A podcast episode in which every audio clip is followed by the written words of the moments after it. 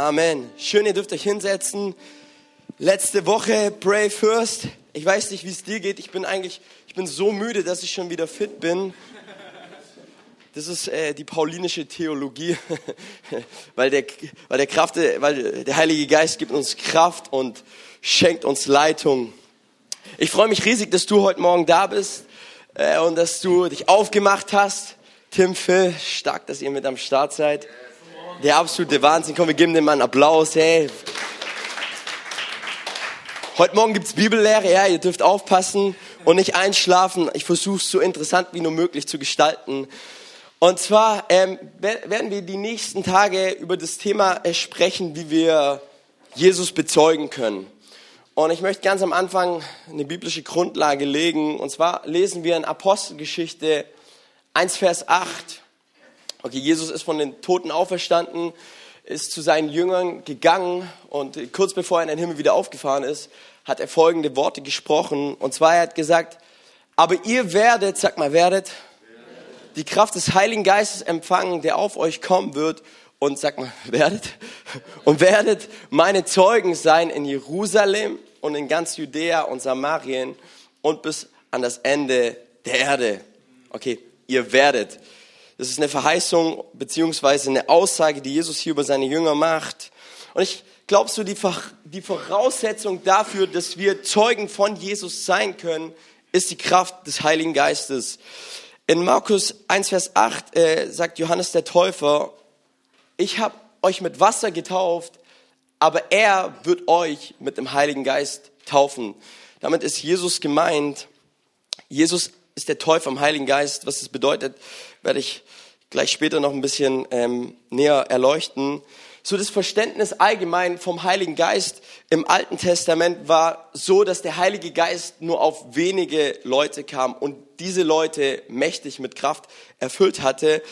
Ähm, wir, sehen, wir, wir sehen, dass Mose sich danach sehnte, dass ein Tag kommen wird, wo alle Menschen mit dem Heiligen Geist erfüllt werden sollten. Woher kam diese Sehnsucht, die Mose hatte? Und zwar sehen wir in äh, 4. Mose 11, dass Mose keinen Bock mehr hatte auf seinen Job als Leiter. Okay, Mose war extrem frustriert, da das Volk Israel ganz viel gemeckert hat, da das Volk Israel, ja, die haben gesagt, ja, in Ägypten, da waren die Fische noch umsonst und auch die Gurken und die Melonen und der, und, und der Lauch steht tatsächlich drin. Ähm, und das Manna war wie Koriandersamen und anzusehen wie Bedal, Harz, Holz, was auch immer das ist. Ähm, und, und, und Mose war extrem frustriert, weil, weil das Volk einfach echt den ganzen Tag gemeckert hat und er sehnte sich danach, dass, dass der Geist Gottes auf alle kam.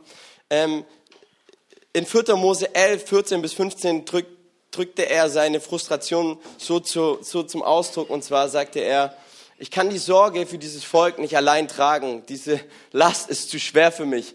Willst du mir aber nicht helfen, dann töte mich lieber gleich.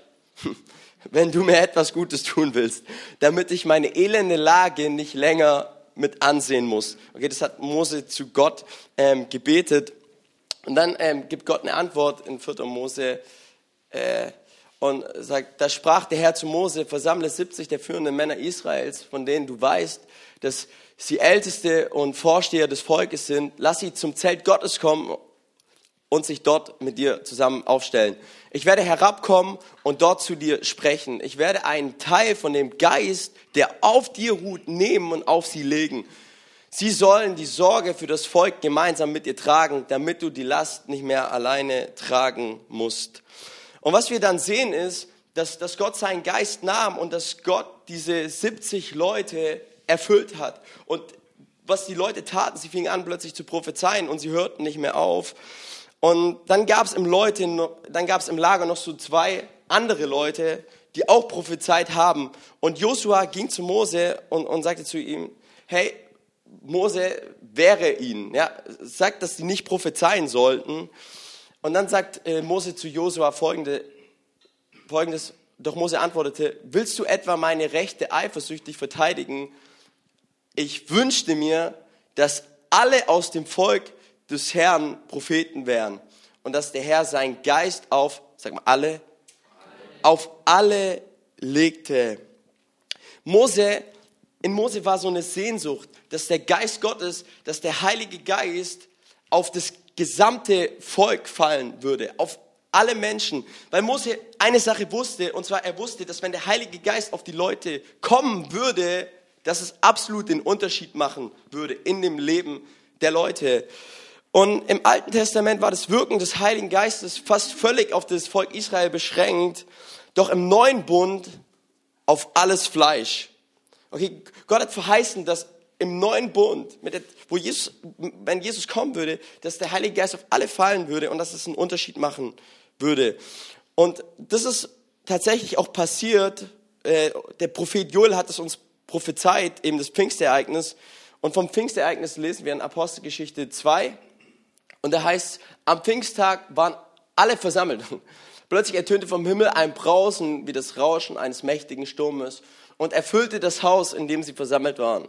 Da erschien, da erschien ihnen etwas, das aussah wie Flammen, die sich zerteilten wie Feuerzungen, die sich auf jeden einzelnen von ihnen niederließen. Und alle Anwesenden wurden vom Heiligen Geist erfüllt und fingen an, in anderen Sprachen zu sprechen, wie der Heilige Geist es ihnen eingab.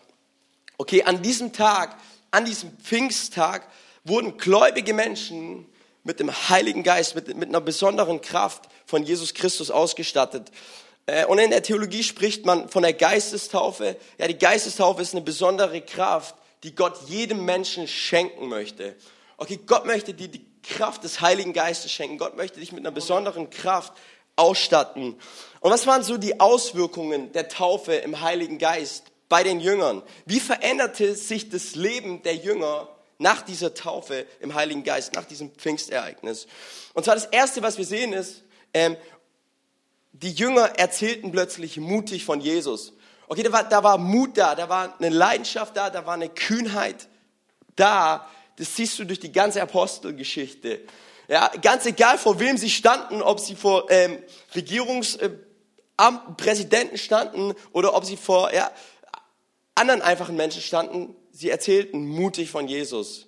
Mut war eine Auswirkung der Taufe im Heiligen Geist bei den Jüngern. Das zweite ist, die Jünger fingen an, äh, in neuen Sprachen zu sprechen. Okay, es waren Sprachen, die der Heilige Geist ihnen eingab.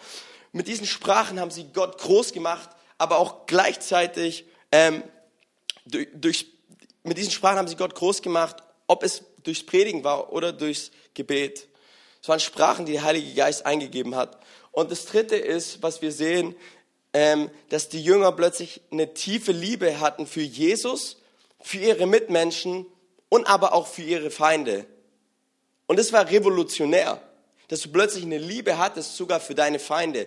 Und das ist für mich irgendwie ein, Anze ist für mich ein ganz starkes Anzeichen dafür, wenn Menschen getauft sind im Heiligen Geist, dass sie plötzlich eine Liebe haben, auch sogar für Menschen, äh, die sie eigentlich hassen vom biblischen her. Und was wir glauben, ist, dass der Heilige Geist ähm, uns heute auch noch erfüllen möchte.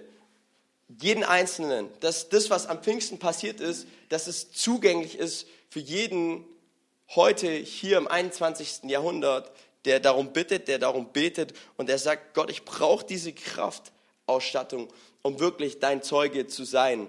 Und das ist, was wir heute tun wollen. Und zwar, wir wollen heute darum beten, um diese Taufe im Heiligen Geist, dass Menschen diese Taufe im Heiligen Geist erleben, diese, dieses besondere Geschenk Gottes. Und wie erhalte ich das? Die Bibel sagt, wenn wir darum bitten. Wenn schon ein böser Vater sein, seinem Kind etwas Gutes gibt, wie viel mehr gibt Gott uns als guter Vater seinen Heiligen Geist? Und dafür werden wir beten in den Gebetsrunden. Genau. Aber wir werden jetzt noch eine Zeit haben, einfach, wo du äh, genau einfach Begegnung haben kannst mit Gott, wo du dich ausstrecken kannst. Und ähm, genau, ich lade dich ein.